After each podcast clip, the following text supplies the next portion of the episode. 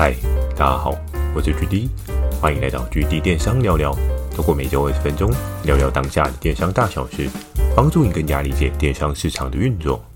对了，Mr. Bot，GD 有加入订阅的赞助计划。如果觉得 GD 的内容有帮助到你的朋友们，想要特别支持我的，也可以前往订阅赞助哦，支持我说出更多好的电商相关内容。如果想要询问的电商相关问题，可以在 Mr. Bot 的留言板留言给我。懒得打字的话呢，Firstory 也有推出新的语音留言功能，期待大家可以给我更多不同的建议。好的，我们正式进入今天的主题。今天呢，这一集要来跟大家讲到一个是一个生活小体验，呵呵，从机车行来看做电商。诶，我不知道每一位听众朋友从小到大是不是都有骑过机车，会不会有人直接从二轮跳到四轮？也不是不可能哦。像小时候啊，可能有些爸妈他可能会怕危险，就给你三轮车，对不对？然后又或者是有一些比较厉害的人，真的是四轮车啊。但是多半呢，我相信应该还是有很多很多的人经历过二轮，就是机车这一个行列哦。因为毕竟机车的代步性呢，是真的快了蛮多，相对比起来跟汽车来说的话，它机动性呢就强很多。所以我相信我的听众朋友应该大家都有骑过机车吧，所以我就在我这个生活的小体验呢，做一个简单的分享给大家哦。话说从头呢，为什么会想要从机车行来看做电商？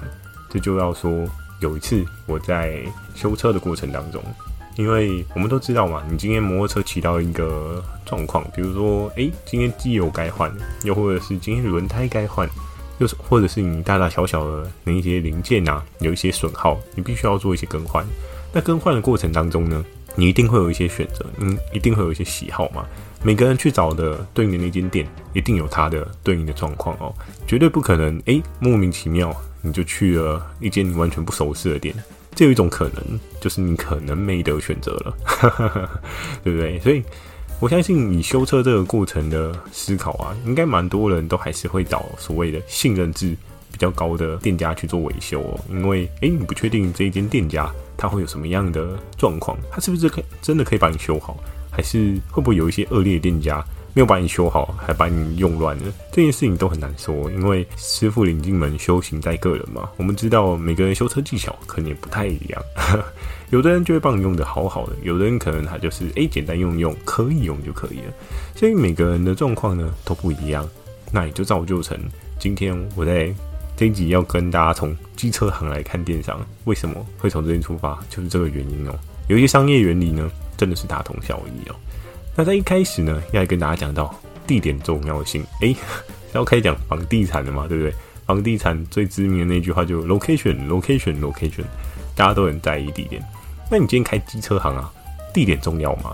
嗯，举例我自己观察，我觉得地点是一个蛮重要的点啊。因为你今天这个店点呢，没有人流的话，要来找你修，哇，那这一件事情真的是不是这么简单啊？因为通常你会去的机车行呢，不外乎就是交通相对比较便利嘛，然后呢，又或者是人流比较多的地方，我们很难想象你今天在一个山郊区啊，又或者是荒郊野岭，你要找到机车行好找吗？机车行开那边真的有人吗？假设你今天开在一个不太骑机车的区域啊，你开机车行有意义吗？我相信你这样的逻辑思维来讲的话，大家就知道为什么地点很重要，因为机车行它会考虑到所谓的人流的重要性，已经有人流。才会有人看到你的店，那它才会有维修的可能性。但你今天没有人流，呵呵，哇，那你要从网络上面获客吗？这件事情应该在现在时代还是有一点难处哦。但我们知道，可能现在有那种 Google Map 标记嘛，它可能会标记说这家店家好不好？但可能现在大家就可以基础的看到说，哦，这家店家他是不是一个老实的店家？他是不是有信任感的店家？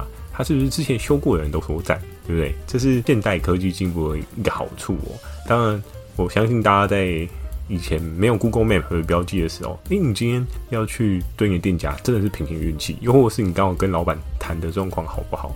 有一些比较奸诈的老板，他可能跟你谈的状况都讲得很开心，可是呢，他真的算你价格是公道的吗？是 OK 的吗？这件事情就有待查证哦，因为每个人所经历的都不一样。那我相信呢。是不是真的每个老板他对应的收费都是一样？诶，会不会今天突然来一个知名的大明星，费用算比较低一点？也是很有可能的哦，对不对？诶，换一个那个照片啊，签名照啊，贴在店里面，然后说，诶，某某某明星有来我这里修车，替他加持了一些不一样的信任感。所以，我们就可以看到啊，今天地点对于机车行来讲是一件非常非常重要。我们都知道地点非常重要。那具体我今天为什么会想要讲到机车行呢？这就是在我自己所住的这一条街道当中，我发现一件非常非常有趣的事情。我不确定其他的听众朋友有没有发生过这样的事情，但是有一次啊，当我从我们家前面这条路的这一条路的头到尾骑过一次摩托车，我发现一件很可怕的事情。天啊，这条路既然至少有超过十家的机车行。在这个时候，我心里的第一个想法就：哇，原来机车行这么好赚，大家都在开机车行，真的有这么高毛利、高利润吗？对不对？在做生意的过程当中，包含我们在做电商的时候，我们超想要做一个利润超级爆炸的渠道嘛，我们想要做一个很好的品类，诶，没有人跟你竞争，又或者是竞争很高，但是很好赚的品类哦。那那个时候，我就是看到，诶，我们这条路现在这么多机车行，诶，我那时候就开始。有了一些想法，因为这些机车行它到底差别在哪边？如果是我的话，我会去哪一间机车行？如果是别人的话，会去哪一间机车行？于是我开始把每一间机车行啊，我稍微去做一些列点的分析哦。那这个分析的过程当中，不外乎就是，其实就有点像是，不知道有没有人有经过那当兵被督导的那个经验。诶，督导来的时候会看什么？他可能就会看说，诶，你环境整洁啊，你的那个业务有没有做好啊？又或是你的各式各样的事情有没有到位？具体我到那个对应的店点呢，其实我完全没有踏进去，应该是说我只从路边经过而已。因为有大部分店点它是没有所谓的电动门的，所以根本没有所谓踏不踏进去的问题。但其实你只要经过啊，大概就可以感受得出来，诶，这间店它的状况是怎么样。于是呢。在我住的这一条路上面啊，我其实蛮常就是经过这一些对应的机车行哦。那我在每次经过的时候，我都会思考的是：诶，我经过的时候，我会想要快步离开呢，还是我会好奇的想要往里面看一看？我一次又一次，因为我待在对应的这个地方啊，其实时间也蛮长的，至少五年以上。那在这五年当中呢，我发现了一件非常有趣的事情哦。诶，我从头到尾我去的机车行都是同家。哎、很多人可能就会很好奇说：“哎、欸，GD，你不知道所谓的货比三家不吃亏吗？做电商这么久，怎么会不知道比价？”但是呢，机车行这件事情，它的信任制度是要非常非常高。有时候你今天去了间机车行啊，你可能就会觉得说：“哎、这间机车行服务的蛮好的啊，然后他也很客气啊，他什么东西都让帮你用到。”那你可能就会对这一间店家产生一个所谓的信任感，就会觉得：“哎、他用的东西啊，话题应该不会到太差。”在那个时候。我就固定的在这一家店家去做维修哦，但是呢，你说维修的时候我没有去看过其他家吗？诶，其实，在我的生活当中，有时候可能去小七啊，又或者是全家拿杯咖啡的时候，还是经过其他几家的机车行。但是呢，有的机车行它非常非常的昏暗，昏暗到我都不知道它是机车行，真的，它的灯光好暗呐，真的是黑手的世界吗？然后呢，有的店家呢。他是老板，就叼一根烟，然后坐在门口等客人。不过我看到另外一家，哎、其实感觉也是蛮专业的机车行，他就有穿一个所谓的 branding 的制服哦。那我就不特别讲说是哪个 branding。所以在这个过程当中啊，我经过一次又一次啊，我看到了不同的机车行，然后他们有不同的专业的展现，又或者是生活上面的展现。我开始思考到，哎、大家都是一样做机车行哎，但是有的人选择做的是不一样的事情。对不对？有的人他会想要把他的店面用得很干净，有的人他会觉得，哎，昏昏暗暗的没有关系，符合我车手率性的感觉。有的人呢，他会把工具就是随意摆放在地上，反正刚修完一个，然后下一台车来刚好可以做使用。所以每个每家店你可以看出不同店长他的个性跟他不同的状况哦。但是呢，为什么到现在，哎，距离我还是在同间？我那间是非常非常好嘛，其实有一个很主要的原因哦，我不确定大家的车子是不是够新，但距离我的车子呢，其实并不是到很新，所以呢，我需要每年去验所谓的排气管。那验排气管的过程当中啊，我不知道大家有没有观察到一件事情，就是有验排气的对应的单位，它并不是这么的普及，不是每一间机车行都有这个功能哦。于是我在一次的了解的过程当中啊，我发现，哎、原来我们这条路上面的机车行只有我常去的那家。它有验排气的功能，它在这一条机车行的所有的比较上面啊，它就是一个很凸显的存在。为什么？当今天大家要验车的时候，你会就近去验，还是你会去特别的店去验？那你会去特别的店去验，可能你对那一间店有对应的信任感，你会想要去对应的店去验。但是如果假设你今天只是为了要符合法规，你去验车的话，我相信应该是任何一家大家都觉得 OK 吧？只要验有过就好了，对不对？所以在这个过程当中，就可以发现到，哇，原来机车行他们也有一些不一样的态势的展现哦。这间老板也非常聪明，他去做了这样的事情，让他在这一条路上。有十几家，十几家有没有夸张？但是至少我觉得是有十家。这十家的机车行当中，它就是一个脱颖而出的对应的选项哦，因为它可以验车。然后呢，做一个比较啊，我们可以看到其他的店家是非常打扫没有很干净啊，又或者是比较昏暗啊，就可以发现，哎，这些店家呢，往往不是我去的那家来的灯光明亮哦。所以在这个过程当中，就可以看到啊，诶。有时候做一样服务啊，甚至是像我们做电商，你做一样商品，可是你只要有一些跟人家不同的地方啊，你就可以服务到不同的族群哦。